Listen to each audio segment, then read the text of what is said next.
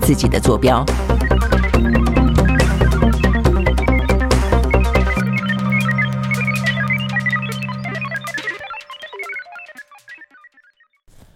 好，我说呢，今天呢是清明连假前啊，这个呃最后一次直播。呃，希望大家呢，未来啊，这五天的假期还蛮长的啊，希望大家呢，这个呃假期愉快啊。那当然，这个清明节是深中追远的日子了。哦。那只是说大家现在也都是怕塞车吧啊，所以呢，可能有一些扫墓啊，或者有些祭祖啊，都已经前前后后啊，呃分散开来了啊。所以但是不论如何，呃，希望大家是一个愉快的啊，这个可以好好的休息，呃，跟家人团聚啊，呃，聚在一起。OK，好，那呃，在今天的新闻当中啊，这个比较。嗯，算是啊，这个嗯，真的叫爆炸性的哦，或者是比较突突发式的哦，就是呃，川普啊，这个川普的话呢，实际上因为他那个什么艳星啊，这个呃，这个性等于是嗯性丑文案吧，哦，呃，这样的定义，它不是一个嗯。外遇吧，劈腿吧，啊，这样的一个呃相关的案件啊，并不是因为他这个呃外遇劈腿本身啊，而是说他这样的一个事情的话呢，他当初呃在这个相关的过程当中，他呃让他的律师出面去给了一个封口费啊，那这个等于是有点阻碍啊这个相关的一些调查，或者说有些伪造文书啊这样的一些质疑啊，所以呢这个案件的话呢，在美国啊这个。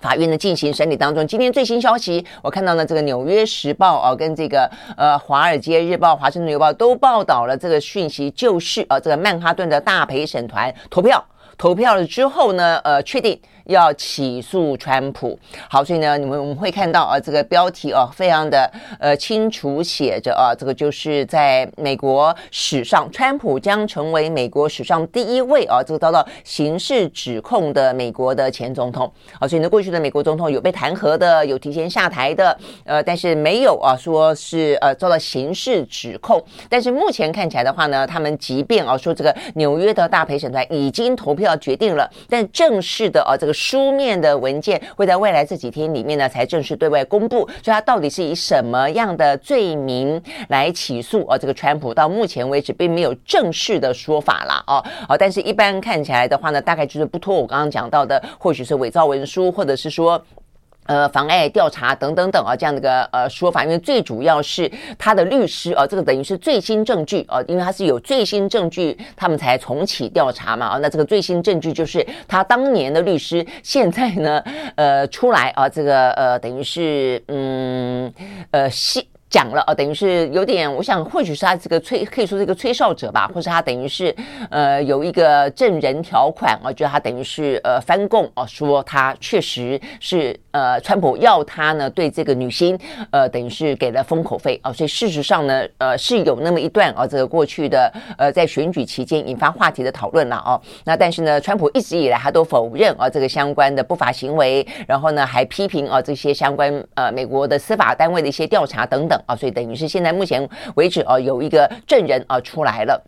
呃，咬出了川普，好，所以呢，目前看起来这样的一个被起诉，应应该已经成为事实啊。就是我们刚刚讲到的罪名会是什么？好，所以呢，连呃这个连带的接下来会比较受到关注的话题就是第一个，川普会不会被逮捕哦？因为当他这个正式的呃这个起诉了之后，接下来的川普啊，他们说这个当然呃这个检方哦就会要求他呢要到到庭啊，要来做一些接受审讯啊，接受传讯。那当然呢，呃他到庭那最好是呼吁呢，川普能够自首哦，你来呢，呃，直接说明呃这个相关的状况。但是如果说呃，如果说川普拒绝呢，他如果拒绝传讯、拒绝到案呢，那么会不会逮捕这位呢前美国总统呢？好，所以呢，这是目前看起来呢，呃，这个。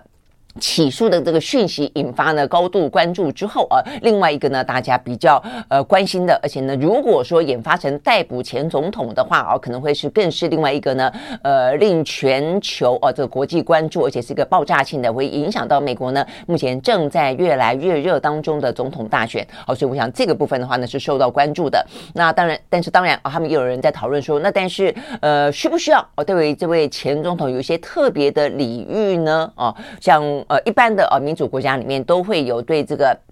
在任总统啊，他有一些呃刑事的呃免诉权，但是卸任之后的话呢，会不会有一些相关的领呃领域？各个国家呢就有不同的状况了啦哦。那 OK，所以呢，对于美国来说的话呢，要不要啊？这个针对这个历史性的逮捕会有不同于以往的惯例，这部分的话呢，他们也是呃丢出一个疑问。那再来的话呢，这一次目前看起来虽然不晓得起诉的罪名是什么，但是呢，呃，在这个目前的讯息看起来，呃，纽约的大陪审团哦做出来决定应该是个重罪啊，是一个重罪。那所以呢，因为重罪的话，通常来说呢，被告会被戴上口呃手铐。手铐，那所以呢，如果是川普他愿意到案的话，没有到进行逮捕哦这么一个尴尬的局面的话，但是他如果到案，他愿不愿意呃这个戴上口手铐，或者说要不要给他戴上手铐？大家记不记得在台湾其实就有这个类似的这一幕啊？其实呢，陈水扁哦他是有被戴上手铐的哦，但是他那时候就是大喊说他是冤枉的嘛，所以他就双手高举啊，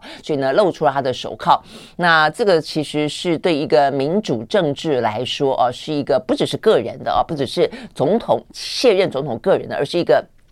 体制当中的蒙羞啦，某个程度来说应该是这个样子。尤其是如果是因为呃贪污哦、呃、这个收贿的关系，那对于川普来说当然也是哦。那所以这个部分的话呢，会不会戴上手铐？呃，也不晓得会不会因为他的身份而有例外哦。那或者说他应该会被讨论说应该要呃跟平呃平民百姓一样、同等的待遇。OK，好，那再来的话呢，就讲到那不管是他会不会到案，到案要不要戴手铐，或者他不会到案要不要去逮捕他？但不论如何哦、呃，他这个呃传讯侦讯完。完了之后的话呢，通常应该来说都会交保了哦，他会有一些个人担保，因为他可能不至于有逃亡之虞了哦，所以他们就说应该都会被释放。但是整个过程当中，接下来就是保释金多少，那接下来就对于美国这一场的总统大选会有多大的影响了。好，那针对这个部分的话呢，目前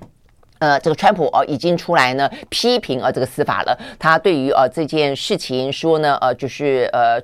说法啊，这个我想应该不叫传闻了，就是已经呃这个确定纽约的陪审团呃要让他啊这个要起诉他的这个决定。他说呢，这个检察官呃是呃这个政治迫害啊，那目的呢是要干预啊这一次的美国的总统大选。他发表了一场一个声明，他说呢这是史上最高层级的政治迫害啊。他说呢事实上呃。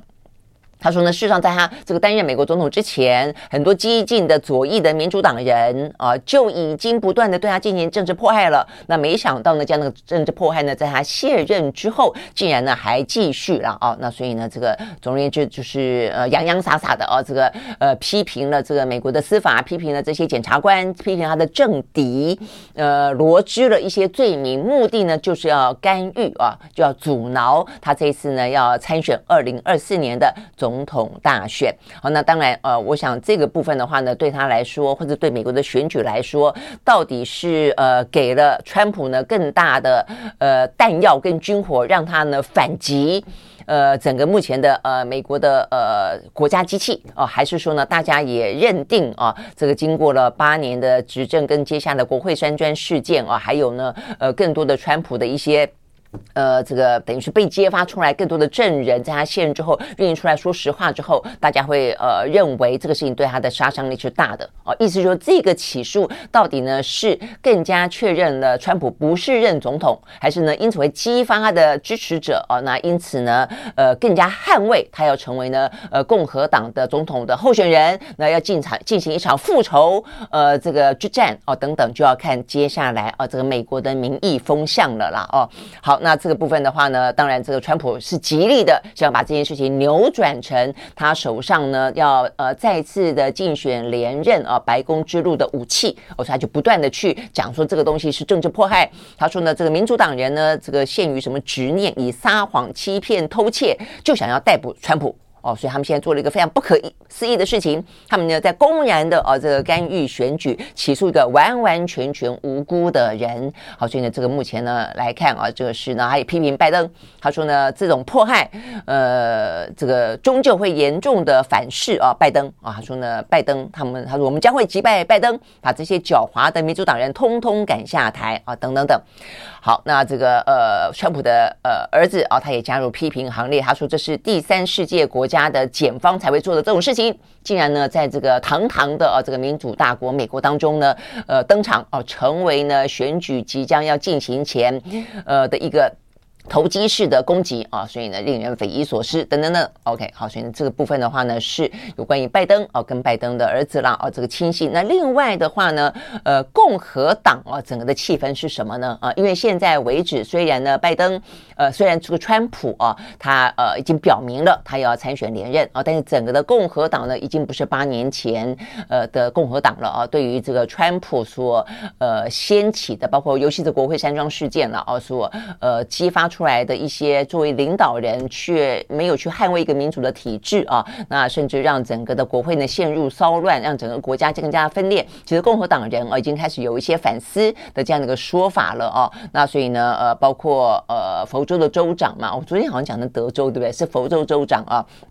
呃，他现在的声势哦也还蛮高的，所以到底呢是不是呢？川普哦可以顺利的代表共和党啊这个呃出来角逐？事实上啊，在今天之前的话呢，还是啊这个很有悬念的，还在处于一个高度竞争的啊。那呃那现在的话呢，因为这件事情，共和党会不会团结在一起去支持川普？我想这个部分的话呢，也是川普非常的啊这个在意，他可能也要因此去操作的。那所以呢，到目前为止了啊，那共和党啊这个。看起来确实是还蛮同声一气的哦。那呃也认为呃这个川普呢是遭到迫害，他们认为呢美国呃这个部分的话呢，他们的司法体系呃事实上呢是在进行一场的政治行动啊。这个也包括了就在呃蔡英文出访回程会要见蔡英文的啊，这个在加州会面的众议院的议长麦卡锡，因为他是共和党的哦，他裴洛西是民主党的啊，那这个共和党的是麦卡锡。麦卡锡记不记得他先前要这个角逐共和，还角逐这个议长，他这个投票投了 N 轮啊，一直 一直内部跑票啊，所以你知道共和党内其实事实上是还蛮分裂的啊，他一直跑票，所以他才会不断的呃祭出很多的一些呃政见跟许诺嘛，好，然后来争取选票。他当初就许诺说，只要我一成立，呃，我只要一当选，我就会成立一个呢呃中国相关的一个特别委员会啊，包括呢我只要呃一当选，我就要来台湾做访问啊，等等等，所以包括现在。在呢，我们呃台湾现在正在啊这个媒今天媒体啊这个报道的有关于蔡文出访里面的重头戏，也都是回到呢当初啊这些东西都是一一脉一脉落下来的啦啊。好，所以麦卡锡呢。那他其实呢，坐在这个位置上面，坐的不是呃，过程当中很坎坷，坐的也不是那么的稳啊，所以对他来说的话呢，举起反中的大旗是一个非常呃必要的啊这个条件跟他的一个政治筹码。那现在看起来的话呢，他也很快的啊，这个第一时间就呼应了啊这个川普。好，那所以呢，他也批评啊，他说呢。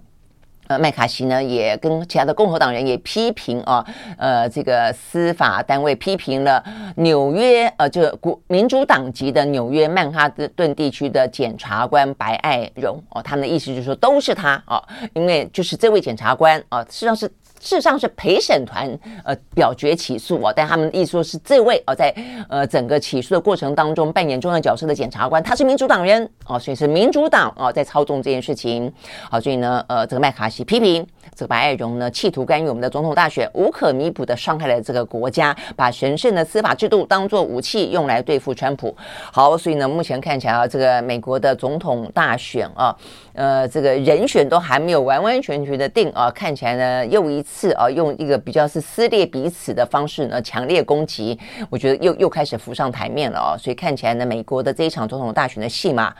也不会太好看，坦白说，OK，好。那这个部分的话呢，就是我想关键就要看呢，这个过程当中，毕竟啊，毕竟确实是美国的历史上的第一位前总统遭到刑事呃的起诉。那我们刚刚来描述到了这个过程当中啊，会用什么样的方法，会不会替这位前总统呢，呃，破例等等。我想这个是大家关注的一个焦点。那再来一个就是说，这件事情对于美国的总统大选，对于呃共和党内啊这个总统候选人呃谁属啊，他会起起起出什么样的一个变变化啊，对美国来说，它到底是一场团结之战还是撕裂之战？我觉得这个部分看起来啊，还蛮值得观察的。因为若到头来又是八年前的川普对上拜登。呃，这个对于美国啊，这个呃大国来说的话呢，呃，未必啊是一件看起来会让大家觉得有呃耳目一新啊，或者让啊大家觉得说会有什么样特别的卖点的一场大选吧啊。OK，好，我想这个部分的话呢是重点哦。那我想这个部分如果说呢是川普的话啊，就因为这件事情的。焦点啊，和风暴核心是是川普呃，所以 either 呢是呃很惨扣分，either 呢是加分啊。那如果是加分的话呢，或者让他取得更多的话语权的话呢，其实当然还有涉及到更多的啊，除了美国自己国内政治之外，呃，川普对于台海的看法，川普对于中国的看法，呃，川普对于俄罗斯的看法，我觉得都还蛮重要的啊。那像这段时间为什么泽伦斯基呃，我们在昨天讲到啊，他就是公开的啊，这个主动的呃化被动为主动的邀请啊，这个呃要跟。习近平见面，相当程度的，他跟美国国内啊，因为总统大选而发生对于俄乌战争的一些说法当中，民意支持程度的转变，实际上是有关系的啊。所以我们昨天就讲到呢，是呃这段时间，包括川普也好，包括一些共和党人也好，呃，都已经开始去碰抨击啊这个拜登政府，说他们花了太多的钱耗费在呢这个援助乌克兰身上，而且他们认为呢援助乌克兰的一些利益。啊，这个就到花那么多钱，其实未必符合美国利益了，所以已经开始出现杂音了啊。所以呢，就是为什么泽伦斯基啊，他现在呢，呃，也非常的担心啊，被卖掉啊，或者说美国突然间抽腿啊。那因为很明显的，中俄啊，在这个习近平出访呃莫斯科之后，其实呢，双方之间的。呃，即便没有军援哦，但是呢，这个联盟关系呢，事实上看起来是更坚定的啊。但反过来说，呃，乌克兰就有点担心西方世界国家会弃他们于不顾哦，因为如果时间拉得更长的话，那如果他被逼了坐上谈判桌，到最后手上筹码不够多，很可能他没有办法捍卫自己的国家的领土等等等啊，是这样的一个逻辑一路下来。好，所以呢，这样子如果再推到现在看起来，呃，川普哦拿这样子的一个司法的呃起诉当做一个司法呃破。迫害啊，这个一个政治迫害的说法的话，呃，未来如果呢，川普的声势更大，对于俄乌战争当中啊，这个美国扮演的角色会不会呢来的更加的呃？影有影响力啊，就算说他不会当选总统，但是呢，他会不会因此而对拜登政府呢施压？而拜登政府会不会因为这样的关系，而在他对于乌克兰的一些军援行动有了改变？我想这些事情都会，而是接下来牵一发而动全身的哦。那当然更不用说对于中国的关系。不过对中国关系来看的话呢，呃，事实上，我想。中呃，美国的反中哦，这样的战略对峙态度，我想是不分呃这个呃朝野哪一个政党都是一样的了哦，只是中间可能轻重之间跟一些呃放的重点哦，可能会有一些不一致而已啊。但不论如何，都是呢蛮值得观察的。好，所以呢，有关于呢。今天啊，这个最新的消息，纽约的曼哈顿的检察官，他们的等于是呃，检察官起诉的这一起啊，这个川普的验薪封口费的事件，在陪审团的表决过后，决定起诉川普啊，是这个今天呢蛮重要的一个国际新闻。好，那这个是我们今天第一个哦，看到这个相关的消息。好，那接下来的话呢，国际之间当然还有一些呢，呃，这个呃，除了我们的双英啊这个出访之外，很快的我们来看一下啊，呃，第一个我们看到的就是刚刚既然讲到俄乌啊，这个俄乌部分的话呢，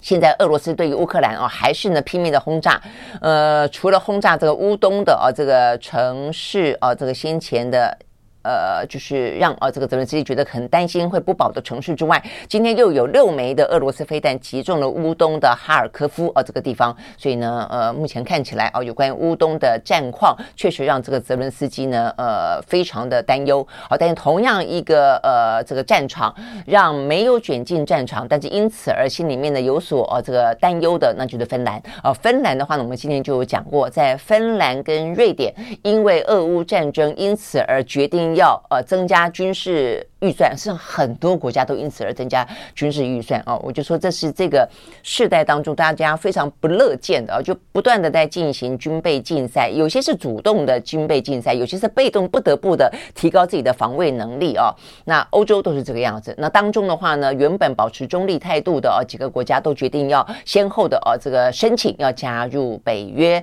好，所以呢这个芬兰啊事实上呢是。进度呢比这个瑞典啊来的更快一点。呃，目前最新消息呢，芬兰加入北约已经获得全部会员国的同意了。啊，所以呢，他们这个是呃共识决啊，必须要全部的会员国同意。那所以最快的话呢，下个礼拜呢就可以加入程序啊。那 OK，所以呢，他最后呃得到的是在昨天得到土耳其的同意啊。那所以土耳其是最近这段时间啊，这一波呃这个俄乌乌俄战争以来啊，一直呢就卡在那边啊，就是谁要加入北约呢？他最多呃不同的意见。那所以呃这个部分终于啊，就获得他的支持。OK，好，那所以呢，呃，这个芬兰哦，这个目前看起来会将成为北约的第三十一个成员国。好，所以呢，就是有关于。俄乌战争啊，带来了很多的一些后续啊，就即便是俄乌战争这两个当事国，还有背后的两大强权，呃，这个中美啊，在那边进行代理人的呃这个战争之外，背后实际上是这个非常大的一个呃这个时代的呃背景，就是坦白讲，我真的觉得已经到了呃冷战啊，冷冷战时期了。虽然双方都说呃这不是冷战，好，那再来就是周边国家啊，我想包括台海，当然也是，就都是看着啊这个俄乌战争，呃。呃，在过程当中参照，然后有一些警惕，有一些教训，有一些准备啊，有一些提醒啊。那呃，对于。北约的国家来说，事实上也是哦，那也因此，呃，其实对很多的欧洲国家来说，哦，他们也开始啊关注起亚太地区、印太地区了。就不只是呃北约，我们先前也讲过，这两个战场啊，或者这两个地缘政治的地缘，其实相当程度的呃，因为呢，中俄甚至包括朝鲜半岛的北北韩的这些动作啊，这已经越来越有可能啊，这个连成一气，相互牵动了啊。所以呢，今天的另外一个最新的消息是。呃，这个北呃英国啊、英国的话呢，最近比较受到关注的是查尔斯王子呃国王啦啊，他成为国王之后呢，他第一次出访嘛啊，那这个昨天到了德国，他本来要先去呃法国的啊，因为但是很多国家现在都是都是持球，法国呢这个罢工的事情还搞得这个马克龙焦头烂额哦，那他接下来又要去访问中国大陆哦，所以呢就就呃查尔斯国王哦就暂缓，因为坦白讲巴黎街头现在很乱很乱哦，到处都在烧轮胎啦啊呃还是在看。抗议当中，他就先去了德国。好，那这是顺道讲到了啊。那这个要讲的今天的新闻是，英国呢申请加入呢印太地区的 CPTPP，哦，这个创下先例啊。我想这个部分的话呢，呃，在日本，我今天看到这个日本的报道啊，放在头。头版的位置啊，这个头版的位置啊，这个英国加盟啊，所以这个，所以显然呢，这个 CPTPP 第一算是第一个啊，它虽然第一个等于是在非印太地区呢加盟 CPP 的呃 CPTPP 的国家了哦，那这个部分的话呢，呃，对我们来说有一点点啊，这个。有一点不是味道。我们不断的希望加入 CPTPP 啊，那但是呃，在美国主导的时候呢，没有。那这个美国后来退出，那现在变成日本主导。那我们也希望在日本的主导的时候呢，呃，能够加入。但是目前看起来也没有啊。不过日本的媒体是说了啊，他说接下来的话呢，应该就是台湾了。呃，OK，期待这个样子了啊，因为呢，事实上这个部分的话呢，当然哦，这个就等于是在讲印太地区，呃，因为中国崛起的关系啊，所以不断的有关于军事同盟也好，政治同盟也好，经济同盟也好啊，这些部分的话呢，都是不断的、不断的在拉近关系的。那呃，远远在北。北约的，在欧洲的，他们也不断的在军事上、在战略上、在情报上、在经济上啊，也都啊加入了这样子的一个呃这个呃地区，或者是这样的一个联盟当中。我想这个部分的话呢，是呃蛮受到关注的，而且。对于台湾来说，到底下一步会不会是台湾？我相信对我们来说也是非常的呃重要的，因为呢，这个加入不加入哦，它相关的一些关税啦哦等等的互惠啦，实际上是差蛮多的啊。好，那这个当然另外一个也就是说。到底这些人哦，这个嘴巴都说得很好听啊，就爱台湾爱得不得了啊，这个美国啦、日本啦都这样子讲哦。但是呢，到底是不是口惠而实实不至？你总是要拿出一点点啊，真正的呃实实质的利益来嘛啊，否则老是说，老是说，呃，呃台湾也也不是真的那么好骗啦哦。OK，好，所以这件事情呢，也就回到了另外一个话题啊。在我们进入到呢双音之前，我觉得这个今天话题蛮重要的，那就是呢。呃，我就说真的是老师，老实这样的说啊，那要台湾不管作为棋子也好，作为工具人也好，作为美国手上的一张牌也好，但到底台湾获得什么啊？包括这段时间以来的呃半导体的产业链啊，那这部分的话呢，台积电被要求去亚利桑那呢呃投资哦，那本来说投资一个厂的，现在变成投资两个厂，本来呢说是呃一百多亿的，现在变四百多亿啊，那这边也都在做了啊，但是呢呃他们就在三月的时候，他们的美国的商务部正式公布了呢美国的晶片法案。当中的细则，这个细则就是，如果你接受我五百三十亿美金当中的任何补助的话，你因此必须要符合哪些条件？那这个条件大家记不记得？先前我们有讲过，说他可能要必须呃，这个你要赋予这个呃员工呃很好的待遇啦，啊、薪水大概要多少啦，要有育儿的呃这个托育的津贴等等等哦。那这个是先前有讲到的哦。那。这个，但是呢，最新的部分的话呢，呃，事实上似乎呢给了更多严苛的，包括当然先前有讲到的是，他要限制啊、这个得到他的呃优惠，得到他的补贴的去大陆设厂、那所以呢，这个部分的话呢，就已经让三星。台积电啊，这些都已经非常的呃紧张，而且非常的反弹了。那呃，在今天我们看到这个最新消息啊，这个经济日报，实际上我刚看好多报纸的都把它放在在财经版的重要的位置啊，那就是呢。台积电终于出来说话了哦，呃，所以先前的话呢，也都是张忠谋哦，这个对于嗯，就是台积电到美国设厂啊，他话其实讲的坦白讲，就也还蛮坦白的，意思就是说有点心不甘情不愿了，但不得不哦，那就是。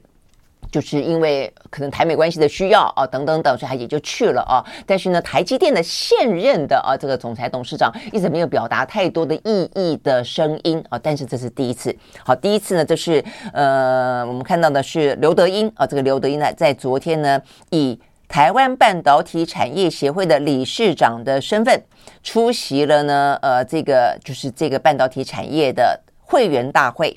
正式表示啊，对于呢美国晶片法当中设定的若干条件，台积电表达不认同啊，不认同。那他表示呢，这个部分。呃，他说有些条件是没有办法接受的哦，我们要跟美国政府呢来继续讨论。好，那这个部分的话呢，有哪些看起来呢他是没有办法接受哦？这个刘德英在大会上面呢没有讲得很白哦，但是呢，如果说你去呃往前推哦，看看呢，就是最近哦，到底呢美国的政府说了什么话，你大概就会知道说为什么在这个时间点上他突然之间呢表达了不认同啊。呃，目前看起来呢在。媒体的报道当中呢，呃，商务部啊，美国的商务部，也就是在呃二十七号的时候哦，就讲到相关的补助的细则的时候，它增加了一些内容啊，包括呢中间最重要的啊，已经不只是说在中国大陆设厂你有些限制啊，说什么先进的不得设，然后呢二十八制成的二十八寸啊，这个晶圆的本来没有规定，现在也呃做了一些稍微的规定了。更严重的是，他要求去美国设厂的这些外国的公司，他必须要提供若干他们的营业机密。我想这件事情应该是啊，这个刘德英呢。呃，表示啊，这最不认同的最主要的原因啊，因为事实上就在前几天，包括呢，南韩的三星啊，包括呢像海力士等等都已经表态了啊，呃，认为美国实在太超过了。好，那这个部分的话呢，他们是要求他们提供什么呢？呃，提供的是啊，这个规定说要提出新设厂的营收跟获利的详细预测，还包括他们的产能产品的单价。这个单价一般来说当然是机密哦，他要求他提供单价，就你卖多少钱了，还有呢，每一年的你预期的价格的涨跌等等。我觉得更夸张的是啊，他要求哦要去申请美国的。补助的这些企业呢，必须要提供你生产的客户跟你客户的类别，还有终端市场的应用等等呢，十大的客户资料。就是我我除了要知道你的营业的状况，你赚多少、卖多少等等，我还要知道你卖给谁，而且卖给谁之后他会怎么用。它的应用上，所以这实在是，这真的是很很很夸张。一般来说，这真的就是就是业务机密。如果大家还记得的话，哦，在去年，在去年呢，其实就是刚刚开始发动所谓的半导体的这个中美之间半导体战的时候，他就已经要求台湾的若干厂商要提供我们台湾啊，到底他们呃。有多少的单是来自于中国大陆？那这些单是哪些客户？哦，因为他不相信我们台湾说，呃，因为他们那个时候晶片法的法案还没有立法啊完成，在这个之前，他们就要求台湾呢要提供这些资料。台湾的半导体产业真的是怨声载道啊，那敢怒不敢言。上也严了啦，但是因为他就不敢公开，因为对于台美的外交关系哦，跟台湾政府坦白讲，真的对美国，所以那段时间我还记得我们有谈到，太过屈从了。就你政府在这个事情上面扮演的角色是什么？当你的呃产业觉得受到损害的时候，哦，只因为哦这样子一个美国他自己国家利益，或者勉强有一些呃台美之间的外交关系，但是你也不能够毫无捍卫的能力跟毫无立场。哦，就是你随便你自己的国家的产业随便人家欺负哦，他要什么你就给什么哦，而且甚至这个部分到最后是台湾的国家利益吗？还是一个个单独的一个政党的利益呢？执政党的利益呢？所以我觉得这个部分实际上是还那个时候我们就已经讨论过一波了哦。那但是现在的话呢，等于是在。美国的这个晶片法案的内容的细节当中，目前看它增订了这些这这些相关的条件了啊。那所以呢，这个条件呢，现在目前看起来连台积电也受不了了啊，等于是在继啊这个南韩的一些大厂之后，也跳也跳出来表达无法接受啊。那我想这个部分的话呢。第一个就我们刚刚讲到这个内容的部分啊，值得关注。第二个的话呢，我觉得也还蛮也还蛮特别的哈。呃，其实台台积电啊，刘德英的说法是说，我们会跟美国政府直接沟通。那么有我们要问的是，那我们的政府呢？我们政府在里面扮演什么角色？更何况蔡英文现在正在过境啊。你不是见了那么多的美国的一些议员吗？哦，国会议员，我们今天看到，而且你现在呃纽约哦，目前纽纽约现在是最主要参加这个呃智库啊智库的活动，那剑桥界那发表一些呃演说，那呃见的可能比较少数了啊。这庞培欧如果见到的话，那他也说他要参选总统嘛，不是吗？那也应该跟他谈一谈，重点在于回程。回程的时候呢，呃，如果说在蔡英文就是一样啊，就是如预期的啊，这个见到了呃众议院的议长麦卡锡，他是国会哦，国会议长，而且呢，今天的媒体报道哦，呃，我看他们讲到说会有呃这个二十几位啊，二十几位的美国的国会议员啊会来呃在蔡麦会的时候呢，他们会也会参加。那么呃这些晶片法案就是啊他们这些国会通过的，可不可以反映？哦，可不可以反映？就是他们凭什么要求哦？这个企业本身的这些营业的机密，通通都要全都漏哦，都要让美国的政府知道，这样子还做生意吗？哦，那要不然你也让苹果的资料，你也让微软的资料告诉大家啊，公诸于世啊，可以吗？哦，那所以我想这些部分的话呢，就我们政府的角色到底在哪里？我们政府是不是只能够我们刚刚讲的，就甘于做一张牌或者一个棋子？然后呢，去符合美国的国家利益。那对台湾的利益来说，事实上其实未必啊是完完完完全全的符合我们的利益或者尽如人意的哦。所以我觉得这部分的话呢，其实政府必须要站出来了啊。好，那但是我在想，刘德英可能一方面他可能跟美国有直接管道吧，哦，就是去台积电确实在全世界的半导体产业当中举足轻重了哦。那所以他讲的话，应该啊，美国政府是有人会愿意跟他对接。哦，但听不听得进去不知道哦，就是他可能有自己的管道。二方面，他也可能觉得他觉得台湾的政府不可不可依依赖吧？哦，我觉得他可能也知道台湾政府在这个过程当中一直真的都是太，我觉得都太自我矮化了，都太把自己搞得像那个跟班一样哦，所有的事情都只能够照单全收。好，所以我想这件事情哦，真的是事关重大。我觉得不只是呢，呃，企业个别企业当中营业机密的利益啊，我觉得基本上也已经涉及到一个产业的。呃，兴衰跟发展，甚至是一个国家的国格了哦，所以这个部分的话呢，呃，应该要据理力争才可以啦哦。好，那所以呢，要不然就是去跟韩国串联，共同的去跟美国抗议。我不知道，就是这事情总是要解决了啊、那所以呢，这个目前看起来算是这段时间以来啊、就这段时间以来，美国呢，呃，在它的这个半导体跟呃中国之间的晶片大战以来。呃，就是卸任的张忠谋讲话之外，刘德音啊，这现在握有实权的刘德英第一次啊，针对这个事情，对于美国呃，对于台湾的啊，对于台积电的要求，第一次表达了不一样的声音。我想这部分是蛮值得注意的啊。好，那。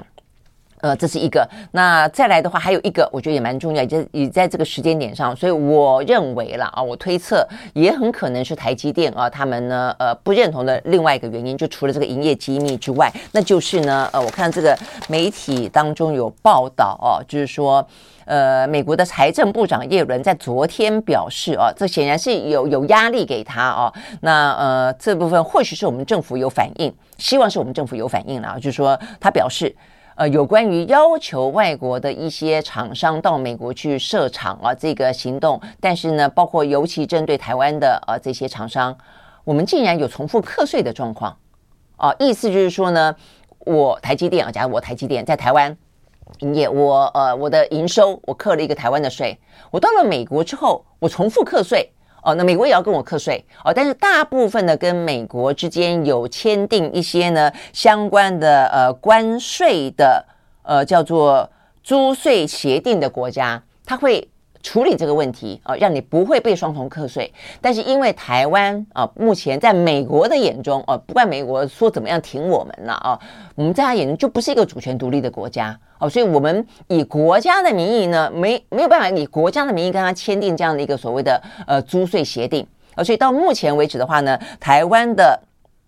呃台积电啊这边，Bloomberg 今天报道就这样直接举了一个例子，他说，比方说台积电到美国去设厂的话。那么它将会是双边都必须要付钱，然后呢，这个付钱有个估计啊，他说呢是台湾驻华府的官员向美国的官员呢出示了一份呢说明的资料哦，这是所以这边显示出来，台湾在政府在这件事情上面目前看起来事实上好歹有有出点力，然后就反映了这件事情。他说呢，台湾企业在美国赚取的获利需要支付的有效税率高达百分之五十一。哦，意思是，如果你是一个双重课税的局面，他他赚了一百块，要给你五十一块，这实在是啊，这个对于企业来说，那干嘛？难怪这个张忠谋一开始就是不划算哦。所以不只是成本啊，什么人力成本、什么成本啊，这个不划算。你光是就赚的钱，你要课那么多税，你也不划算。那这个数字比起我们的竞争对手来说啊，比方说是南韩，比方说澳洲，他说还多上十个百分比哦。所以呢，呃。这个问题真的是很大哦，所以呢，这部分的话呢，看起来我们应该有不断的反映这个讯息。好，那这个最新消息是叶伦啊，叶伦他在昨天说，缺乏这方面的租税协定啊，说跟台湾之间缺乏这个协定，确实是一个非常重大的问题。他将跟国务院一起来看看是否能够找得到解方。哦，那在在这个相关的报道当中，当然有特别提到说，他们也在顾虑了啊。如果说跟台湾的话呢，想要解决这个问题。希望台积电真的能够去去这个呃设厂哦，那你就必须要解决。但一解决要签这个协定的话，等于是某个程度间接承认了台湾是一个国家哦。那所以他们又担心中方跳脚。OK，所以你会发现说，其实美国还是当然还蛮挺台湾，这是一个事实哦。但但是他拿台湾做一个筹码啊，也是一个事实，就是有利于他是一个事实。然后呢，当他担心惹毛中国的时候，他某个程度让台湾呢吞进了委屈。也是一个事实哦，所以这个时候你就发现说，台湾他家就就不当你是一个国家，因为他担心中国会过度反应嘛哦。那事实上，在目前蔡英文呢，呃，过境。纽约啊，目前正在登场的也是这样的一个故事啊。好，所以今天的话呢，回到台湾啊，这个今天媒体当中几乎都是呢，蔡英文呃过境美国啊，马英九呢访问中国大陆的新闻。那因为这是蔡英文在昨天呢算是第一天啊，所以重头戏呢就比较放在呃这个蔡英文身上哦。那他的话，不过他这一次纽约不会是重头戏啦，回程啊这个到呃这个洛杉矶才会重头戏，但至少是第一天嘛啊。那第一天的话呢，包括了呃像。是罗森伯格啊，这个 AIT 新任的理事主席啊，这个上了飞机啊，这个去亲自的迎接他。呃，然后的话呢，包括美国白宫啊，这个国安国安会议的协调官 Kirby 啊，也谈了一些话。但是啊，但是我要讲的是，这两个啊，这个重要的美国官员都重申了一中政策。所以我的意思是说，当你看到马英九啊，这个呃踏上啊这个中国的土地啊，他尽可能的呃尽量带进了呃中华民国啊，中华民国几年，民国几年，我是前总统，然后但是呢还会被一些绿营的人说哎不够还不够啊。但是换一个角度去看，你说美国跟我们非常好，蔡英文能够在美国土地上面讲中华民国吗？美国会在蔡英文的面前承认你是一个总统吗？或者前总统，或者或者或是某个程度是一个呃愿意哦去放弃一中政策吗？也不可能哦。所以我的意思是说，这件事情，我觉得我们对于国际的现实哦，一定要非常非常的清楚哦。这个美国对我们是好哦，相当程度的好，是因为符合他的美国利益，等于两国有共同的利益。那当两国没有共同利益的时候，美国顾谁的利益？美国顾他的利益。那当目前看起来呢，美中虽然是一个非常呃这个嗯，我我认为是一个非常强碰。强的一个呃战略对峙哦，会花很长的一段时间，但是希望能够共同管理，让它斗而不破，也是有一个目前美中共同的共识。那你要让它斗而不破，它就永远会抱着一中政策，不是吗？哦，所以我想这个部分我们到底要妥协多少？那我们透过这个妥协可以换到多少？我我觉得都是啊，在这些事情当中啊，不管从经济的角面角度去看，不管从政治的角度去看，从外交角度角度去看，都一样。呃，现在我们跟美国跟中国这些事情，他坦白讲，我觉得都已经搅在一起了啦，也没有分什么呃什么政治靠靠美国，什么经济靠中国。事实上，对美国来说，半导体的利益就是国家安全利益，就是军事的利益，因为很多晶片都放在飞弹里面。哦，所以呢，现在讲到说好，这个 AI，AI 的发展会不会是一个重要的国力象征？当然会。AI 现在目前最需要什么？晶片。所以我们今天也看到这个刘德英哈，他在出来讲到啊，有关于半导体，除了啊讲到说他没有办法接受美国的条件之外，他另外也讲到了这个 ChatGPT 最近的表现啊。他说呢，目前台积电的订单里面啊，来自于 AI 因为运算而需要的晶片，已经高过于 iPhone 就因为智慧型手机而需要的晶片了。哦，所以你会知道说。呃，说是产业，也就是也就是跟国家利益高度相关，甚至跟跟军事的竞争啊、也是高度相关的。好，所以呢，在这样的一个状况底下啊。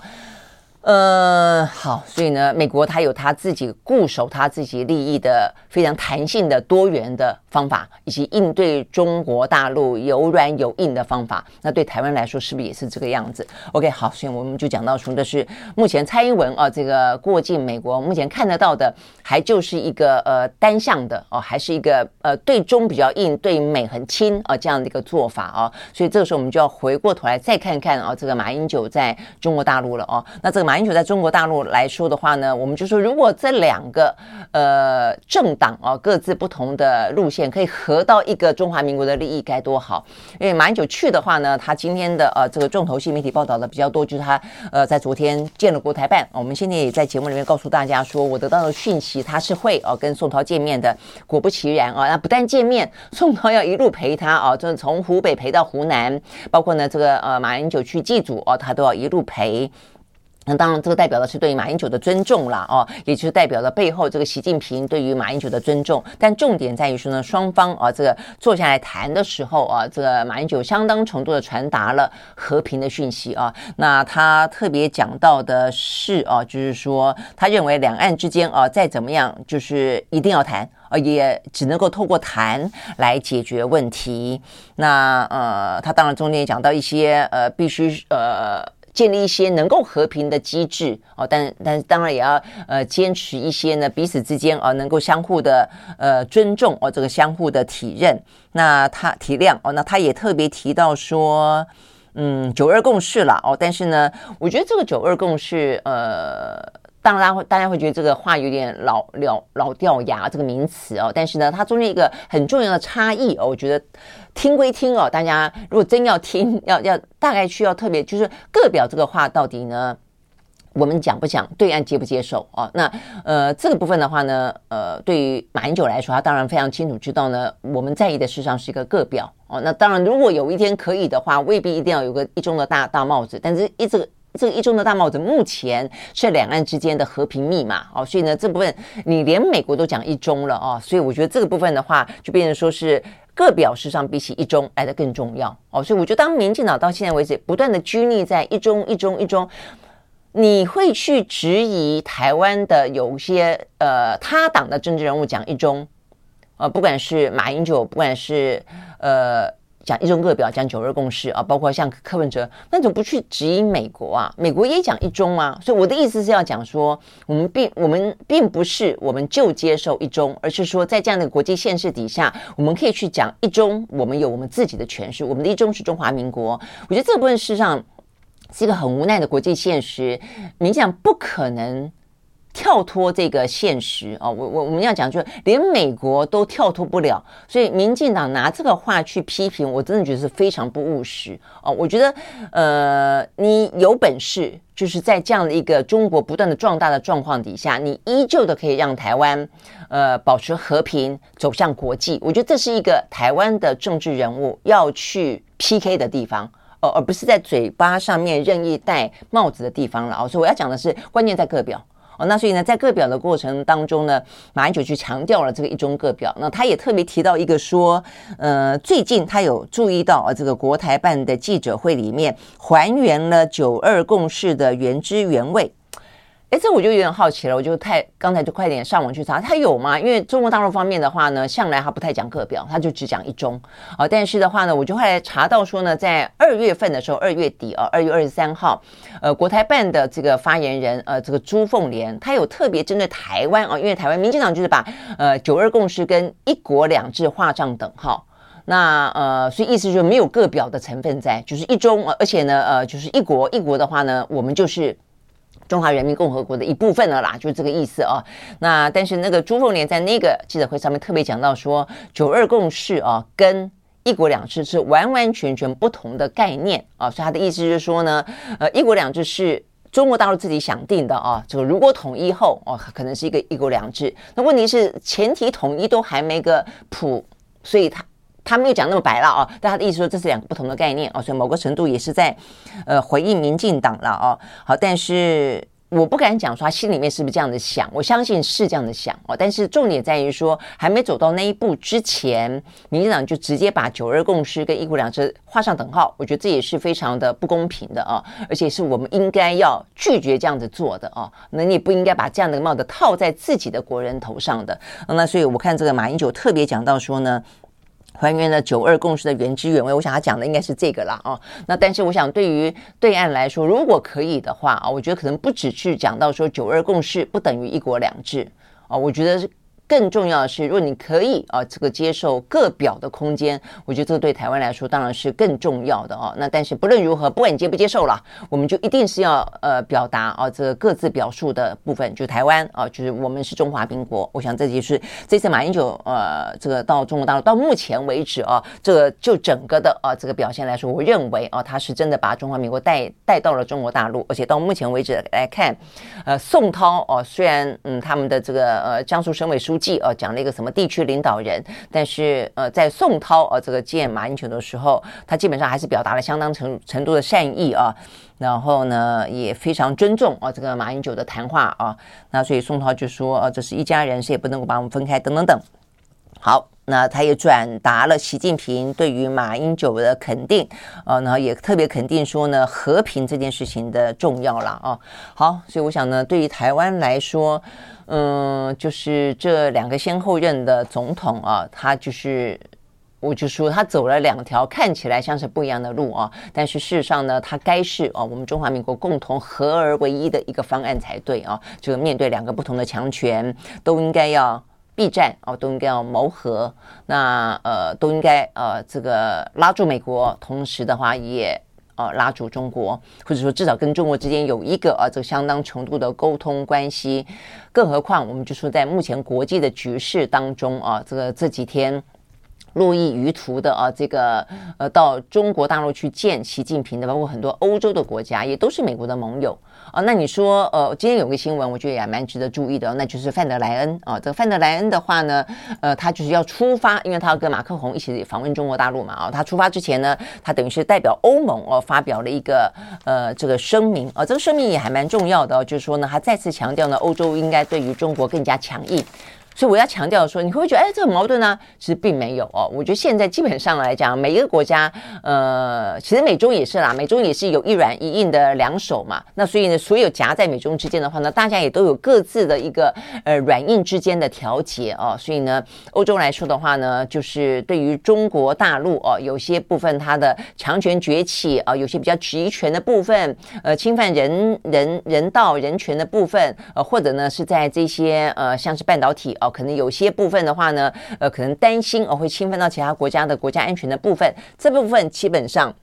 在范德莱恩啊这样的一个呃声明当中啊，很完整的政策演说当中哦，都讲的都摆摆的姿态蛮强硬的。但是啊，这个但是呢，他也再次的强调啊，欧洲仍然需要跟北京交往哦，那但是需要一个呢能够降低双边关系风险以及对大陆依赖的策略哦，所以就是他还是认定。中国大陆是一个系统性的对手，但是呢，跟这个对手之间必须要去降低一个发生战争或是激烈冲突的那么一个风险，而且呢，不能够过度依赖它。那我想，不能过度依赖呢，完完全全啊，我想直接的就是跟俄乌战争是有直接关系的啊。他们吃足了啊，依赖俄罗斯的天然气的苦头，所以呢，现在的话呢，贸易部分虽然还是不能够跟中国脱钩。哦，但是也不能够过度依赖。我我想呢，这个部分其实看起来越来越明确哦。有关于一些欧洲国家，呃，他们怎么样子啊？这个暂定自己属于欧洲的战略角色。那只是每一个国家，当然依照他们跟中国大陆的呃贸易关系，还有自己的一些国家的实力，会有呃比例当中的轻重的调节哦。但大致来说的话呢，其实就是这样的一个局面啊。所以我说，呃，都是这个样子哦。所以呢，对于台湾来说的话呢。怎能不这个样子啊？去调节我们呢？对中对美啊，这样的一个呃，又能够发展啊，又能够避战哦，那能够和平啊，这样子的一个关系。OK，好，我想这个部分的话呢是。范德莱恩啊，因为他们四月四号就要出发了哦，我想这个部分的话呢，呃，是蛮重要，出发到中国大陆哦，所以这个部分的话呢，怎么样子啊，这个去调节？我想他，而且他出发前，我相信这个对欧洲内部来说，当然也还是会有一些呢，呃，质疑啊，因为其实欧洲现在很多的对中鹰派也蛮多的啊，所以我想这是范德莱恩啊，他出发前要表明态度啊，呃的一个蛮重要原因啊，等于是降低啊这些反中的声音的疑虑。那同时，他也要呢，呃，去等于是定了一个调哦，等于是定了一个锚哦，有关于欧洲哦，这个欧盟对于中国的关系到底是什么？OK，好，所以呢，不会有过去那么依赖了哦，但是呢，呃，某个程度不能够脱钩，大概来说是这个样子，这也很符合前几天我们讲到德国就梅克尔所属的政党基民党啊，他们大概也要改变了他们的。务实亲中的路线，大概来说，也就是转成目前像是范德莱恩啊这样的一个呃态度吧。哦，OK，好，所以呢，这个部分是我们今天看得到的哦，比较重要的。呃，再讲到呢，双鹰啊，这个各自出访啊，各自重要的讯息，也希望啊这样子的一个呃气氛带回来之后啊，呃，双方尤其是我觉得两个政党啊，真真的是。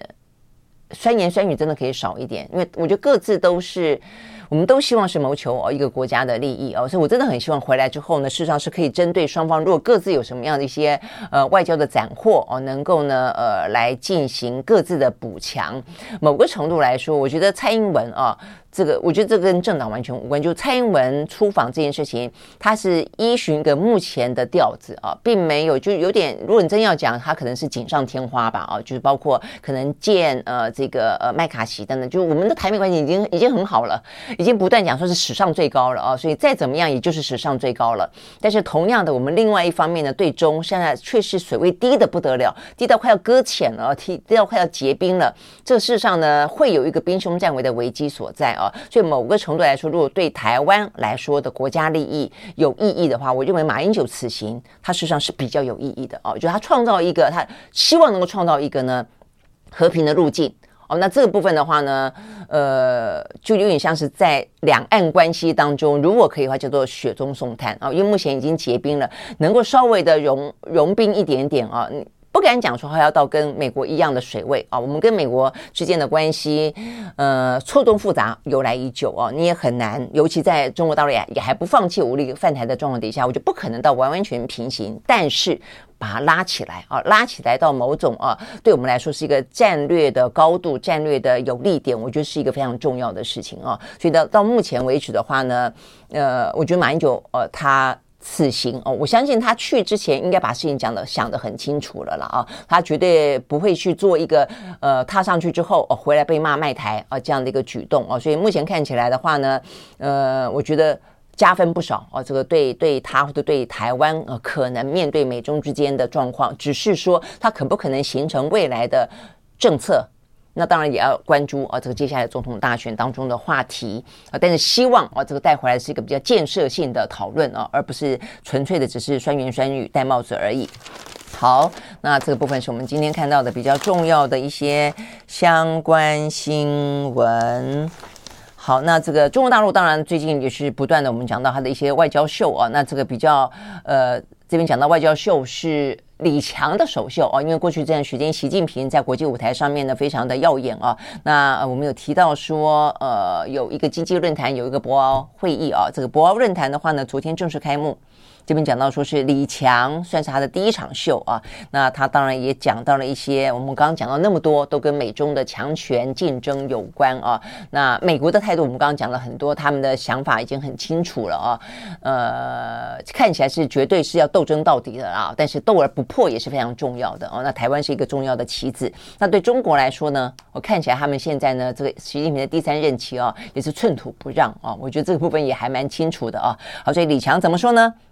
嗯、呃，寸土不让的同时哦，他说了一些呃，我想还是希望让国际呃舞台当中哦，国际的呃这个呃国这些国家们啊，这等于是比较安心的看待中国的崛起啊。他说。